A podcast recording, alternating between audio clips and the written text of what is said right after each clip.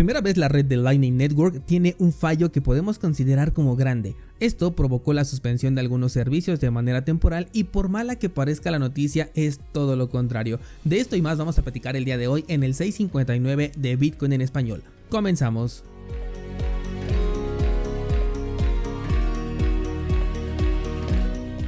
Descentralizados, el día de hoy sí quiero comenzar hablando un poquito sobre el precio, pero no de Bitcoin, sino de Cardano, que es una moneda que también seguimos aquí en este canal. Y es que la moneda aparentemente ha roto su nivel de soporte. Tenemos ya un nivel de soporte marcado más o menos en los 40 centavos de dólar el cual se ha respetado desde el mes de mayo de, 2022 y ha tenido tres diferentes toques. El 12 de mayo tuvo uno, el segundo fue el 13 de julio y el tercero fue el 28 de agosto para posteriormente el día de ayer aparentemente romperlo. De hecho la vela que ya eh, corresponde al día de hoy cuando ya estés escuchando este episodio ya está prácticamente confirmando este movimiento a la baja, pero todavía podría ocurrir un movimiento inverso, es decir, podría convertirse en una falsa ruptura. Aún así, este sería un momento clave para una posible entrada, tomando en cuenta todo el histórico que ha tenido desde el mes de mayo hasta ahora, porque prácticamente está en su punto más bajo. En el momento en el que estoy grabando este episodio tenemos un precio de 39 centavos, pero ya alcanzó un mínimo de 38 y tomando en cuenta el mínimo anterior que teníamos desde mayo 2022 que era de punto .40 esto significa que estaría ya rompiendo este nivel de soporte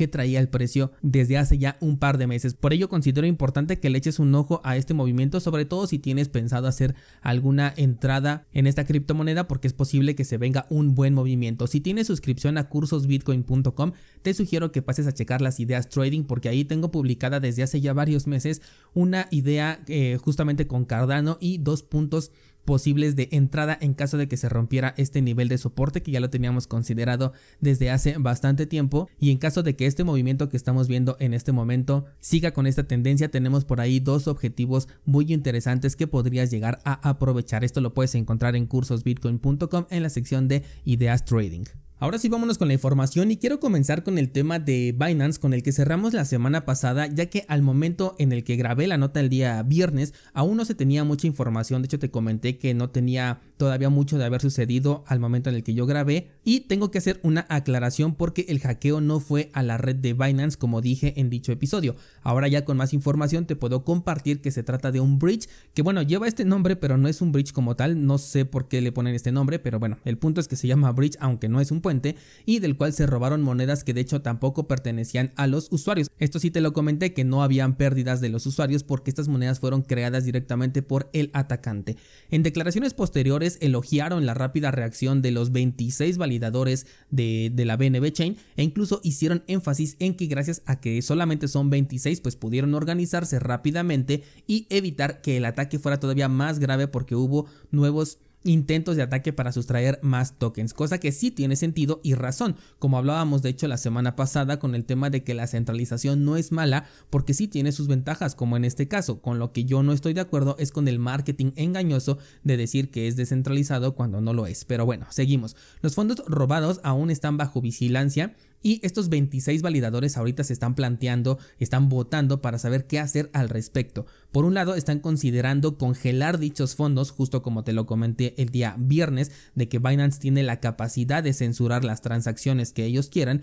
y también están buscando incentivar a los desarrolladores que consigan encontrar vulnerabilidades en el código para incentivar a un hacking ético y prevenir este tipo de ataques. Algo que están eh, destacando es que los ataques cada vez están haciendo más sofisticados tecnológicamente hablando y esto supone un reto de cara al futuro en este sector. Sigo pensando que el hacker no va a poder hacer válido este botín debido a que toda transacción que quieran realizar pues tiene que pasar por las manos de estos 26 validadores por lo que ellos tienen la capacidad de evitar que esos fondos se muevan o bien de darles un seguimiento hasta dar con el responsable sobre todo si esta persona da un paso en falso. Ahora sí vamos con el tema de Lightning Network que me parece muy interesante y es que estuvo circulando información sobre la caída de la red de segunda capa de Bitcoin conocida como Lightning Network a raíz de un error en un cliente de software que afectó a varios servicios dejándolos inoperables. Y es que hubo una transacción multifirma que solicitaba 998 firmas de las 999 posibles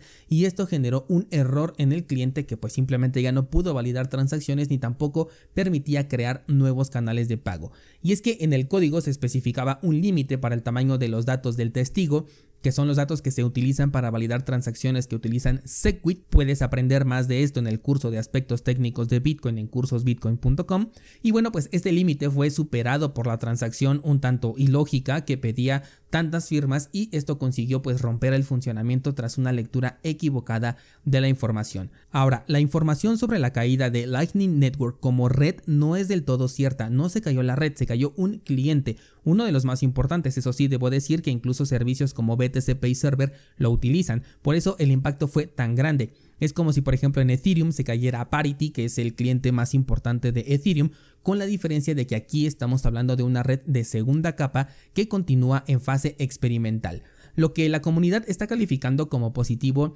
es que este desarrollo tiene más de un par de años en funcionamiento y es apenas tras una transacción que además podemos considerar ya sea como experimental, como troleo o como algún error, no lo sabemos, pero sí podemos considerarla como una transacción incoherente que llegue a pedir 998 firmas, es como se encuentra este primer error que hace que el cliente se destabilice. No digo que no hayan existido errores anteriores aquí en el cliente, pero es la primera vez que provoca una caída en al menos los servicios que están ligados a este cliente. Aquellos que utilizaban otras versiones de otros softwares en Lightning Network siguieron operando con normalidad. Por ello te digo que la red de segunda capa en general no se cayó, sino únicamente un importante cliente de software. Ahora, hay mucha controversia detrás de este tema, sobre todo porque algunos no están de acuerdo con el uso de Lightning Network y lo llegan a considerar como una solución centralizada, por lo que ven este problema todavía más grande. No creo que exista una realidad única, pero sí perspectivas diferentes y respetables. Lightning Network no tiene la descentralización que tiene Bitcoin, aunque personalmente sí lo llego a considerar como descentralizado,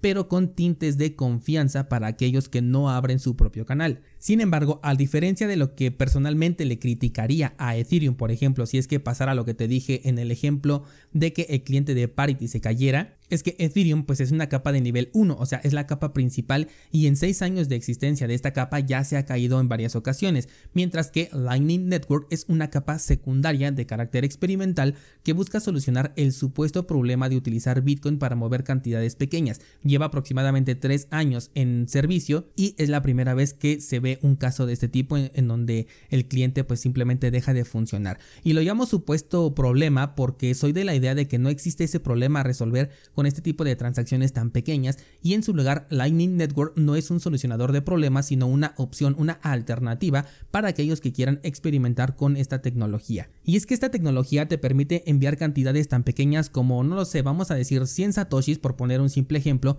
pagando una comisión muy muy baja que más o menos sería de un solo satoshi. Mientras que en este preciso momento en Bitcoin puedes enviar la cantidad que tú quieras de Bitcoin pagando una comisión de tan solo un satoshi por byte, lo cual apenas daría un par de dólares para mover cantidades millonarias o incluso también cantidades pequeñas por lo que ese, ese problema de los movimientos con saldos bajos requiere además condiciones específicas para realmente considerarse como un problema. Te estoy hablando de, por ejemplo, eh, una congestión en la red principal, una urgencia por mover esos fondos pequeños o bien estar encerrado en un exchange centralizado con un balance pequeño que haga que el costo de retiro sea más caro, pero esto no por utilizar Bitcoin en la cadena principal, sino por estar utilizando servicios centralizados que no te permiten gestionar la comisión a pagar cuando realizas una transacción. Esa para mí es la diferencia entre lo ocurrido con Lightning Network y la caída de su principal cliente en software y el hipotético caso de que se cayera el cliente Parity de Ethereum. El problema en este momento ya fue solucionado, requiere una actualización de software para recuperar su funcionamiento. Personalmente no corro un nodo de, Lightning Network, pero sí tengo el interés en hacerlo y aprovechando que utilizo Umbrel, pues creo que no me va a costar absolutamente nada y va a ser cuestión de un par de clics comenzar a correr este nodo porque Umbrel lo hace todo muy sencillo, te lo recomiendo bastante y si quieres aprender a utilizarlo ya sabes cursosbitcoin.com. Ahora quiero pasar a un tema bastante delicado y es que no he querido tocar mucho el tema de Celsius porque bueno, va de mal en peor y mi punto siempre ha sido no utilizar plataformas centralizadas y mucho menos dejar grandes cantidades de dinero en ellas. El caso es que ahora debemos de parar en seco y hablar de este tema porque la empresa, por razones que todavía desconocemos, filtró la base de datos de todos sus usuarios con la información de cuántas pérdidas tuvieron los usuarios a raíz de la congelación de fondos de esta empresa. Esto abrió todo un debate porque toda la información se hizo pública con lo cual cualquier persona puede revisar y buscar por nombre la actividad que tuvo en Celsius si es que la tuvo, lo cual pone en riesgo a aquellas personas que sobre todo tengan balances altos. La filtración no entrega datos personales tipo eh, dirección o teléfono, pero sí te dice el nombre de la persona y el balance cripto que tenía dentro de Celsius, así como la información de depósitos y retiros. Considerando que lo que más se utilizaba dentro de esta red eh, para la mayoría de movimientos era en la red de Ethereum y esta red tiene un modelo de cuentas, entonces cualquier persona ahora puede ver los balances totales de tokens en todas las redes que son compatibles con la Ethereum Virtual Machine y que estaban ligadas a las ballenas que operaban dentro de Celsius porque seguramente van a ser los targets principales. Y es que después de identificar ya un objetivo, eh, suponiendo que se va a hacer mal uso de esta información, pues conseguir los datos personales de este tipo de personas ya es cosa muy sencilla. Así que estamos hablando de un tema de extrema delicadeza y que nos pone de nuevo el tema sobre la mesa de lo importante que es la descentralización, sobre todo porque estas empresas, ya sea por cuenta propia, como aparentemente en este caso, o bien a través de hackeos o filtraciones, pueden poner en riesgo a las personas, sobre todo cuando son poco cautelosas y dejan grandes cantidades de dinero en estas empresas. Además de ello, también se destaparon algunos casos de youtubers que estaban siendo incentivados económicamente para promocionar la plataforma de Celsius a través de pagos mensuales y también se supo que varios integrantes de la empresa hicieron retiros fuertes antes de la declaración de bancarrota, por lo que todo es un caos, es todo un tema hablar de, esta empresa que hoy lleva por nombre Celsius, pero el día de mañana puede llevar cualquier otro nombre de empresa centralizada que se te venga a la mente, por eso toma tus precauciones cuando decidas utilizar este tipo de, plataformas o si lo prefieres pues mejor evítalas. Un caso súper delicado que vamos a anexar a ese expediente que tenemos de razones por las cuales no es bueno utilizar un servicio centralizado en cripto. Descentralizados, la semana pasada les comenté que este podcast Bitcoin en español está nominado a los premios de iBooks 2022. Muchísimas gracias a todos ustedes por su apoyo, a aquellos que me han escrito después de haber dejado su voto. Y si consideras que este podcast pues merece una manita arriba, la votación todavía está abierta hasta el día 24 de octubre. Te dejo el enlace en las notas del programa, puedes buscarlo en la categoría número 9 y dejar por ahí tu voto si consideras que este podcast te ha aportado algo. También en las notas de este programa encuentras enlaces de interés como nuestro pool de Cardano y también cursosbitcoin.com. Eso sería todo por el día de hoy, muchas gracias y hasta mañana.